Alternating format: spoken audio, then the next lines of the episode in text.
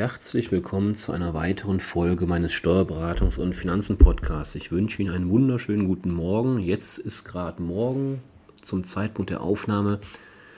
Wie gewohnt werde ich die Aufnahme um 12 Uhr veröffentlichen. Deswegen sage ich nicht nur guten Morgen, sondern auch Hallo, guten Mittag, guten Tag. Ja, was könnte es heute am 2. September aktuelleres im steuerlichen Sinne geben, als sich heute nochmals mit der sogenannten Energiepreispauschale, kurz EPP, zu beschäftigen. Für die Zuhörer, die regelmäßig meine Folgen äh, mitbekommen oder, oder zuhören, die haben schon im Mai, glaube ich, war es, eine Folge hören können, ähm, als das Thema rauskam, das Gesetz entsprechend, die Regelungen, hatte ich mich natürlich direkt ganz aktuell mit dem Thema schon beschäftigt. Heute, wie gesagt, gerade 2. September, wie wir mit Blick in den Kalender wissen, jetzt wird es aktuell, jetzt wird es konkret, jetzt beginnt die Umsetzung. Vorher war das alles Theorie und jetzt kommt die praktische Umsetzung.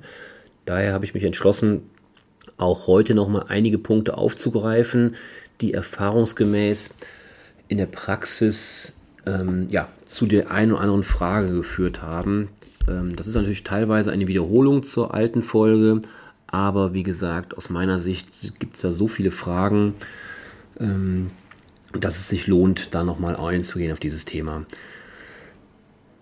Als Einstieg, wir reden von einer Energiepreispauschale in Höhe von 300 Euro brutto. Das kann man nicht oft genug erwähnen. Brutto, das heißt, die wird versteuert. Wie viel nachher bei Ihrem Arbeitnehmer oder auch natürlich bei Ihnen selber, auch Sie als Selbstständige haben natürlich Anspruch auf die Energiepreispauschale, wie viel davon nachher im Portemonnaie landet, hängt natürlich vom persönlichen Steuersatz ab. Bei dem einen ähm, sind es dann vielleicht 150 Euro, beim anderen 200 Euro, 220 Euro, irgendwo in dem Dreh. Und ähm, ja, das ist halt das, was der Gesetzgeber uns jetzt diesen Monat auferlegt hat, uns in den Lohnbuchhaltungen.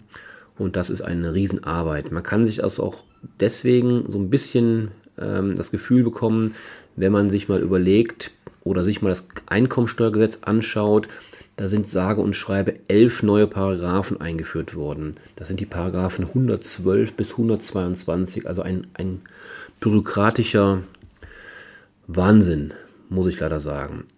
Heute möchte ich mich mit einigen Fragen beschäftigen. Ich habe hier äh, mir zurechtgelegt die offiziellen FAQs vom Gesetzgeber. Die sind sage und schreibe 18 Seiten lang. Ich habe den Stand vom 20.07. vor mir liegen, vom Bundesministerium der Finanzen, also von Herrn Lindner, persönlich abgesegnet, gehe ich mal von aus, 18 Seiten stark. Und da möchte ich jetzt einfach mal durchscrollen und das eine oder andere Thema aufgreifen, was ich meine, was auch für Sie durchaus interessant sein dürfte. Ja, ich fange nochmal an. Ähm, ja, mit der Frage, wer ist denn überhaupt anspruchsberechtigt? Das ist nämlich gar nicht so trivial, weil hier in der Grenzregion, also speziell in der Aachener Region, gibt es natürlich den einen oder anderen Arbeitnehmer oder vielleicht auch Selbstständigen, der nicht in Deutschland wohnt, sondern in Belgien, Holland, also im Grenzland, auf der anderen Seite der Grenze. Und da ist natürlich ganz wichtig, haben auch diese Personen Anspruch, ja oder nein? Anspruch auf die EPP, also ich kürze jetzt mal in der Folge Energiepreispauschale durch EPP ab, macht es mir einfacher haben alle die Personen, die während des Jahres 2022, gegebenenfalls auch nur einen Teil des Jahres, in Deutschland wohnen bzw. sich gewöhnlich dort aufhalten und im Jahr 2022, also in diesem Jahr, Einkünfte aus einer der folgenden Einkunftsarten beziehen. Jetzt zitiert der Gesetzgeber vier Einkunftsarten. Für Sie relevant sind insbesondere die Einkunftsarten selbstständige Arbeit, das ist der Paragraph 18 des Einkommensteuergesetzes.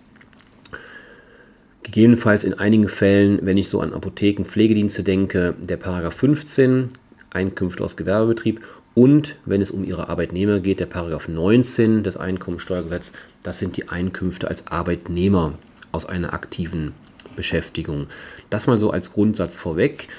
Jetzt ist die Frage, Personen, die in Deutschland leben und bei einem Arbeitgeber im Ausland beschäftigt sind, also der umgekehrte Fall wird mit Sicherheit äh, die absolute Seltenheit sein, zumindest in der Zuhörerschaft meines Podcasts.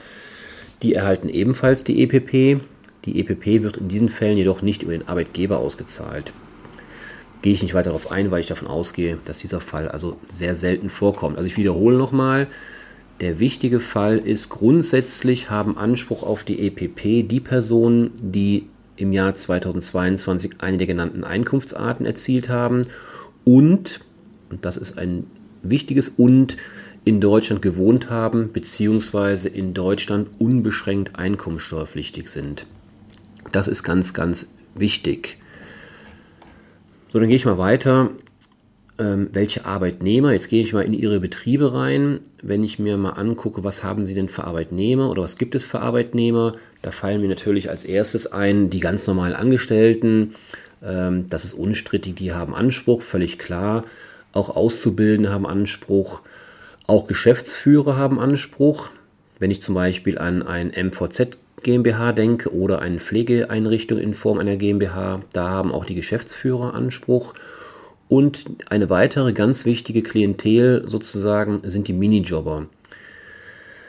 Das ist dann wiederum ein bisschen tricky, weil die Minijobber haben nur dann Anspruch auf die EPP, wenn es sich um das sogenannte erste Dienstverhältnis handelt. Das heißt, sie müssen sich von ihren Minijobbern unbedingt schriftlich, unbedingt schriftlich bestätigen lassen, dass der Minijob, den der Mitarbeiter bei Ihnen hat, das erste Arbeitsverhältnis oder Dienstverhältnis ist.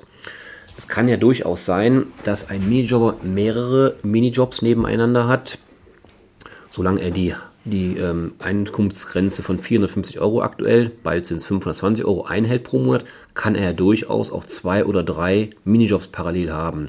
Dann ist natürlich die Frage, welcher davon ist der erste.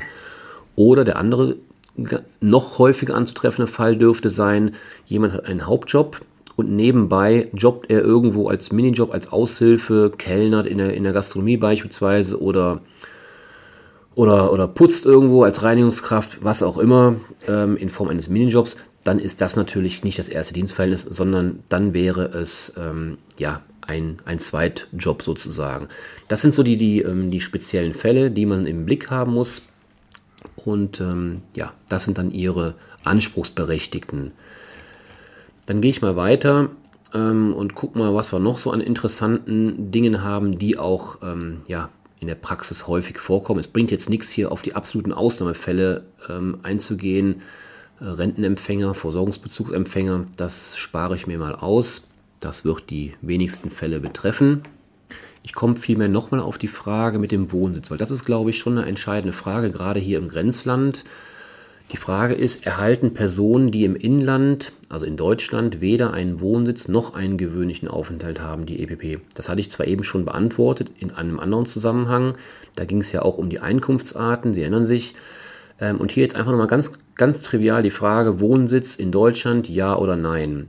Und in dem Fall hat die Person keinen Anspruch auf die EPP in Deutschland, weil sie ja nicht in Deutschland wohnhaft ist beziehungsweise ihren gewöhnlichen Aufenthalt hat und damit steuerpflichtig ist in Deutschland. Also unbeschränkt steuerpflichtig.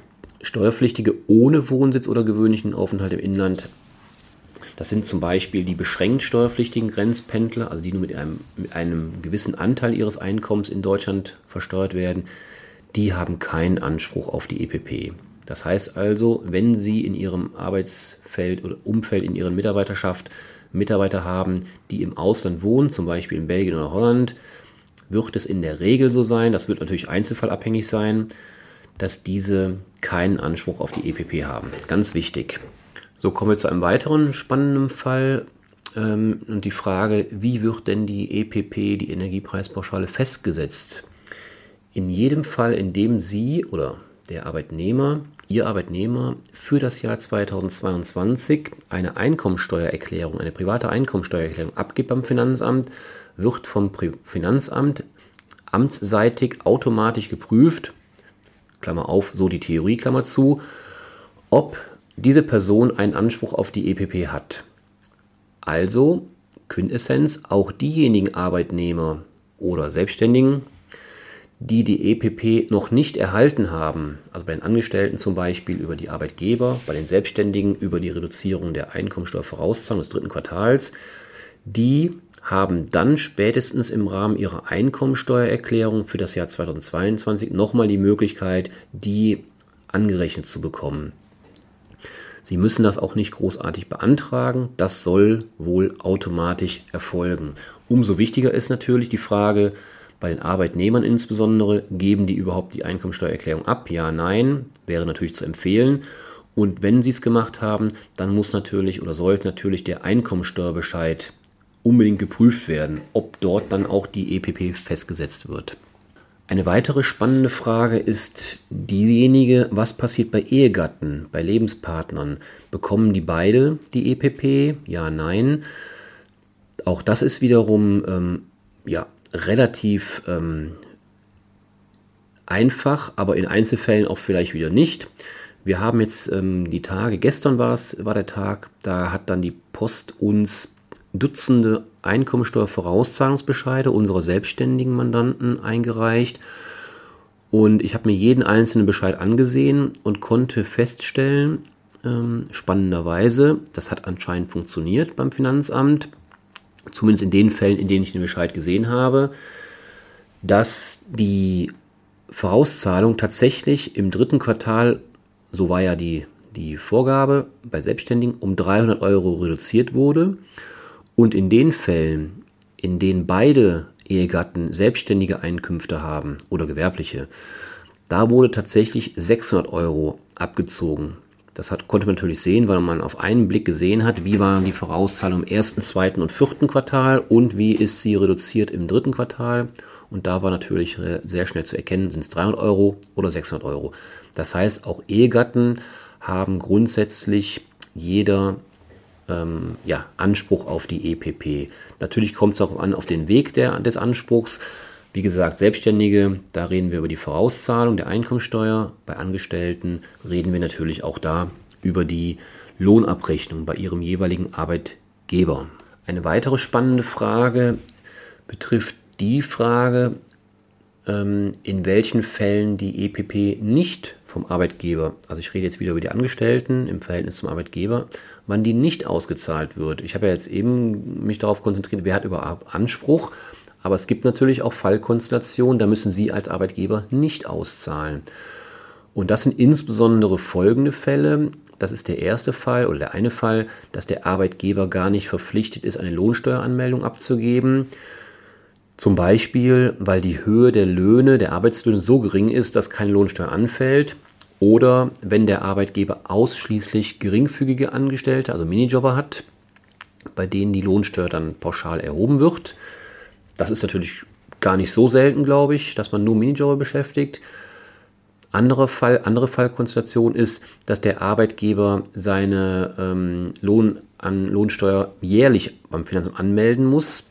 Auch da kann er auf die Auszahlung an den Arbeitnehmer verzichten. Das sind, glaube ich, so die beiden ähm, wichtigsten Fälle.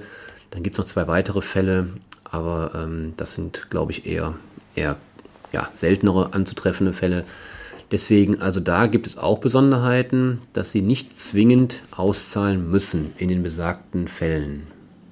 Eine weitere sehr spannende Frage, wie ich finde, ist die Frage, wie zu verfahren ist, wenn der Arbeitnehmer im Laufe des Septembers den Arbeitgeber wechselt.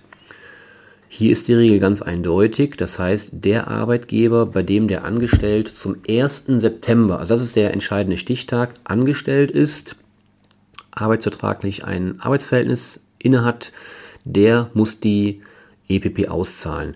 Sollte der Arbeitnehmer es im Laufe des Septembers den Job wechseln, den Arbeitgeber wechseln, den Betrieb wechseln, ähm, dann bekommt er natürlich, sollte man meinen, dass das natürlich ist, aber ich sage es nochmal, natürlich nicht doppelt ausgezahlt. Das heißt, der, der nächste Arbeitgeber darf die EPP nicht nochmal auszahlen. Ob das dann praktisch alles so funktioniert, bleibt abzuwarten oder ob es da nicht einige Fälle gibt, wo das dann entsprechend doppelt läuft. Ist wie gesagt nicht zulässig. 1. September, also gestern quasi, war der entscheidende Stichtag. Wer da in Lohn und Brot beim jeweiligen Arbeitgeber ist, da wird die EPP auch ausgezahlt. Noch eine Detail, äh, ja, Frage oder Thematik, wie ich finde, ist, sind die Fälle, das erleben wir in der Praxis. Wir erstellen in vielen Fällen, also wenn ich da zum Beispiel an Betriebe denke, die nach Stunden bezahlen oder ähm, in einem anderen Rhythmus als monatlich ist. Also es gibt durchaus Fälle, da rechnen wir in der Lohnbuchhaltung Betriebe von Mitte zu Mitte des jeweiligen Monats ab. Das heißt also, wir in der Lohnbuchhaltung kriegen möglicherweise die Information, wer denn am 1. September in dem jeweiligen Betrieb angestellt war, erst nachträglich, ob es zum Beispiel Neuanstellungen gegeben hat oder auch natürlich in das Gegenstück ähm, ähm, Austritte gegeben hat. Das bekommen wir mit, mitunter erst nachträglich mit. Und hier ist natürlich die Problematik, dass Sie als Arbeitgeber, als Selbstständiger Sie sollen ja durch die EPP nicht belastet werden, indem Sie in der Lohnsteueranmeldung für August, das heißt des Vormonats, sollen Sie ja entsprechend reduzierte Beiträge oder ähm, Lohnsteuern an das Finanzamt abführen. Wenn wir natürlich aber jetzt im Nachhinein erst Änderungen in Ihrer Mitarbeiterschaft mitbekommen, dann werden die und dann auch eben im System verarbeiten können, dann ist es natürlich so, dass in der Lohnbuchhaltung erst im Nachhinein die Daten feststehen, aber keine Sorge, und das ist jetzt die, das die Quintessenz aus der Thematik. Sie werden, Sie müssen natürlich dann den entsprechenden Personen, die nachträglich erst bekannt werden, also in der Lohnbuchhaltung bekannt werden, dass die bei Ihnen angefangen haben am 1. September oder kurz davor. Sie müssen dann die EPP den auszahlen im September, ganz normal. Und Sie werden aber nicht mehr belastet, weil wir dann oder der, die Lohnbuchhaltung für den ähm, August eine korrigierte Lohnsteueranmeldung abgeben kann und somit werden Sie dann eben entsprechend die Refinanzierung rückwirkend noch erhalten. Dann noch eine weitere Detailfrage, die hin und wieder auch vorkommt, ist jetzt äh, auch bei uns zum Beispiel gerade ganz aktuell ein Fall. Was ist mit Arbeitnehmern, Arbeitnehmerinnen insbesondere, die sich zum 1. September, Sie erinnern sich, das war der Stichtag, der entscheidet darüber, ob man im September Anspruch hat, wie ist es, wenn die Damen oder auch Herren in, in Elternzeit sind zum 1. September? Bekommt derjenige dann trotzdem die EPP? Antwort ja. Diese betreffenden Beschäftigten in Elternzeit erhalten diese EPP ebenfalls, wenn sie in 2022 auch Elterngeld bezogen oder beziehen, bezogen haben, beziehen. Die Auszahlung der EPP erfolgt dann in der Regel über den Arbeitgeber, Allerdings den Bezug von Elterngeld muss der Arbeitnehmer Ihnen als Arbeitgeber nachweisen. Erfolgt die Auszahlung dann noch doch nicht über den Arbeitgeber, also über Sie, dann erhalten die Arbeitnehmer die EPP auch hier in diesen Fällen wieder über die private Einkommensteuererklärung für das Jahr 2022. Das heißt, auch in diesen Fällen ist es natürlich entscheidend, dass die Arbeitnehmer ihre Steuererklärung abgeben möglichst auch schnell abgeben, weil sie bekommen ja schließlich 300 Euro on top. Dann nochmal eine kurze Frage zum Thema, äh, was, wie wirkt sich die Auszahlung der EPP bzw. die Refinanzierung für die Arbeitgeber, für die Selbstständigen aus? Und hier ist es so, sie zahlen die EPP an die Arbeitnehmer aus, sie bekommen aber die Refinanzierung im Idealfall natürlich äh, im Vorfeld, damit sie nicht äh, in Vorleistung treten müssen, bereits mit der Lohnsteueranmeldung für August. Und in dem Moment bekommen Sie eine Betriebseinnahme. Die Auszahlung an die Mitarbeiter ist eine Betriebsausgabe. Da sich das eins zu eins aufheben soll, ist es im Ergebnis so, dass diese Vorgänge um die EPP bei Ihnen als Arbeitgeber keine Gewinnauswirkungen sich ergibt. Die Frage, die sich da nahtlos anschließt, ist die Frage, bekommt denn der Arbeitgeber die Kosten mit dem verbundenen Aufwand, die rund um die Auszahlung der EPP anfallen, erstattet. Also ich denke da insbesondere an unsere Kosten. Wir als Steuerberater haben natürlich einen erheblichen Mehraufwand. Ich erinnere nochmal an die, an die Thematik mit dem Minjob, Stichwort erstes Arbeitsverhältnis. Das müssen wir ja alles nachhalten. Bei Ihnen nachfragen beim Arbeitgeber, entsprechende Formulare, Vordruck einfordern, nachhalten. Wir müssen uns in die Thematik einarbeiten. Das ist ein Riesenaufwand. Das vergüten wir, lassen wir uns natürlich vergüten. Das heißt, der Arbeitgeber hat einen entsprechenden Aufwand, Kosten. Und da ist es nicht vorgesehen, dass diese Kosten, die sozusagen rund um die EPP anfallen, bei Ihnen als Arbeitgeber im Betrieb, da bekommen Sie keine Erstattung. Natürlich können Sie die steuerlich absetzen, logischerweise, das sind ja Betriebsausgaben. Entsprechend reduziert sich ihr Gewinn und damit ihre Steuerlast, aber eine 1 zu 1 Vergütung durch den Gesetzgeber ist bei diesen Kosten, die da rundherum entstehen, nicht vorgesehen. Hin und wieder haben wir auch die Fälle, dass, dass, dass der Arbeitslohn von einigen Angestellten gefändet wird. Also solche Fälle haben wir durchaus hin und wieder mal in der, in der Bearbeitung. Und hier ist ja die Frage, diese EPP von 300 Euro bei den Arbeitnehmern, kann die auch gefändet werden im Rahmen der laufenden Pfändung, die möglicherweise ja schon seit Monaten läuft oder neu läuft, wie auch immer, ist egal.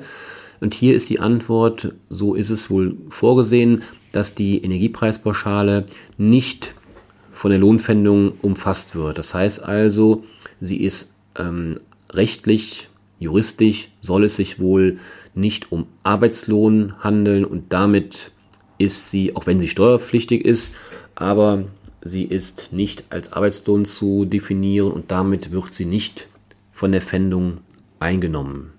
Noch eine ergänzende Antwort oder Frage zum Thema Steuerpflicht. Also wie gesagt, ich hatte ja schon mehrfach erwähnt, die 300 Euro sind sowohl bei Ihnen als Arbeitgeber als auch bei den Arbeitnehmern, also bei der, beim Empfang der Energiepreispauschale steuerpflichtig. Das betrifft aber nur, und das ist jetzt die Antwort auf eine mögliche Frage, die man sich stellen kann, das betrifft nur die Einkommensteuer. Das heißt, die EPP von 300 Euro ist bei der Einkommensteuer steuerpflichtig, aber weder bei der Umsatz- bzw. bei der Gewerbesteuer. Das heißt, da müssen Sie also keine Sorge haben, die dies betrifft. Natürlich, das wird die wenigsten Ärzte und Zahnärzte betreffen, aber andere ähm, Rechtsformen ähm, oder andere ja, Organisationseinheiten können ja durchaus von der Umsatz- oder auch von der Gewerbesteuer betroffen sein. Da ist also keine Sorge ähm, berechtigt. Die wird da nicht nochmal versteuert. Und dann komme ich auch schon zum Ende. Jetzt ist noch eine Frage. Ich hatte eben mehrfach erwähnt, ähm, bei den Fällen, die ihre EPP nicht ähm, im Vorfeld erhalten, jetzt im September insbesondere, die können sich die EPP im Rahmen ihrer Einkommensteuererklärung wiederholen. Da schließt sich natürlich die Frage an, sind denn die Steuerpflichtigen, die die EPP erhalten haben, verpflichtet, eine Steuererklärung, eine Einkommensteuererklärung abzugeben für das Jahr 2022? Das ist wohl in der Regel nicht der Fall. Diejenigen Arbeitnehmer, die das Geld über Sie als Arbeitgeber bekommen haben, sind also nicht verpflichtet, eine Einkommensteuererklärung abzugeben. Ob das aus anderen Gründen sinnvoll ist, ist ein anderer Fall. Grundsätzlich würde ich das bejahen, aber es kommt sicherlich auf den Einzelfall auf an. Ähm, bei den Selbstständigen, kommen wir mal zu den Selbstständigen, bei denen die Einkommensteuervorauszahlung gemindert wurde, das ist ja der übliche Fall, die müssen tatsächlich eine Einkommensteuererklärung abgeben. Alleine schon aus dem Grund müssen sie aber ja sowieso als Selbstständiger. Von daher, also in der Regel, von daher ähm, da ja, bei den Arbeitnehmern nein, bei den Selbstständigen ja. Und ähm, in, in, anderen Fällen, hatte ich ja eben schon gesagt, äh, macht es natürlich Sinn, eine Steuererklärung abzugeben, weil ansonsten könnte es ja Fälle geben, die leer ausgehen. Und das ist ja nun mal nicht, nicht gewollt. Nochmal ein kurzer letzter Hinweis zum Thema Sozialversicherung. Ähm, in der Regel, die meist, also oft ist es so, dass die steuerpflichtigen Vergütungsbestandteile oder Gehaltsbestandteile auch sozialversicherungspflichtig sind. In diesem Fall ist das nicht so. Die Energiepreispauschale soll wohl nicht beitragspflichtig in der Sozialversicherung sein. Das heißt also, ähm, es findet in diesem Punkt keine Mehrbelastung statt. Ja, das war nochmal eine ganze Reihe von Fragen. Die FAQs, wie gesagt, umfassen 18 Seiten immerhin und ähm, greifen noch sehr viele Detailfragen, auch Einzelfälle auf, auf die ich jetzt wieder, wie gesagt, bewusst nicht eingehen wollte. Jetzt sind wir auch schon bei knapp 25 Minuten. Damit will ich Sie auch in den Freitagnachmittag entlassen. Ich hoffe, Sie konnten die eine oder andere Frage nochmal aufgreifen, die Antwort aufgreifen die Sie sich vielleicht sogar schon gestellt haben. Ansonsten freue ich mich, ja, wenn Sie mit der Energiepreispauschale gut klarkommen. Wenn Sie Fragen haben, können Sie sich natürlich immer melden. Und ansonsten wünsche ich Ihnen einen schönen Tag, bleiben Sie gesund und bis zum nächsten Mal. Tschüss.